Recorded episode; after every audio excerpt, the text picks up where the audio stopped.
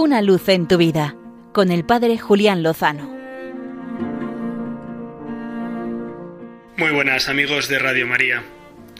Decía el cardenal Píe que la devoción a San José llegó tarde, pero se revela muy pronto.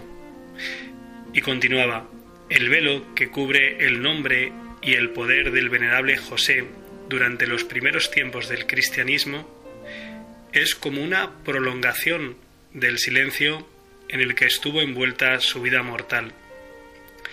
Es la continuación de esa vida oculta cuyos esplendores debían asombrar más la inteligencia y el corazón de los fieles que el largo tiempo que estuvieron ocultos en el seno de la, revelación.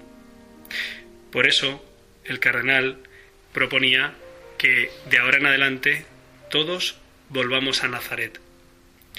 En el fondo se trata del misterio de la vida oculta como una especie de paralelo de la vida oculta de nuestro Señor en Nazaret durante aquellos 30 largos años.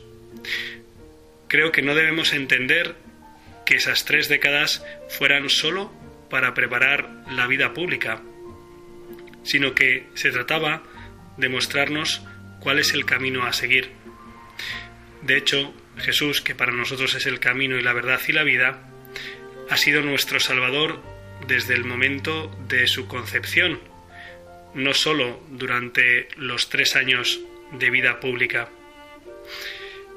Durante ese tiempo en Nazaret, permaneciendo bajo la autoridad de José y de María, nuestro Señor, de alguna manera, nos invita a hacer y a vivir lo mismo. Es en Nazaret, en la escuela de los padres de Jesús, donde el germen de la vida divina que recibimos en el bautismo puede crecer, madurar y florecer para dar todos los frutos que Dios tiene derecho a esperar.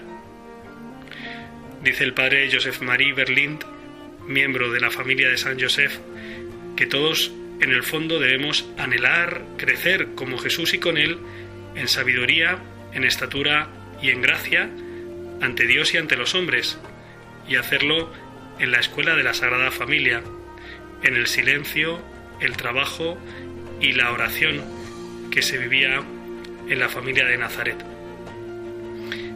Estamos encarando el último trimestre del año dedicado a San José creo que es bueno sacar las enseñanzas que el custodio de la Madre del Salvador y del propio Señor nos puede ofrecer a cada uno de nosotros.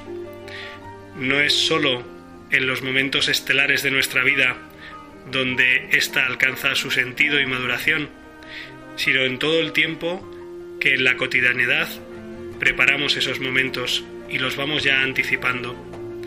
Se trata de dar un sí continuado en la vida sencilla y oculta de cada día, unidos, muy unidos al Señor y a su voluntad, como hicieron José y María. Y entonces, lo más sencillo, como puede ser la vida oculta que vivieron nuestros tres queridos santos personajes, también lo serán para nosotros en nuestras respectivas vidas ocultas. Y todo alcanzará un aspecto sagrado y divino ofrecido al Señor y unidos a Él, del que sabemos que de su mano, seguro, lo mejor está por llegar. Una luz en tu vida, con el Padre Julián Lozano.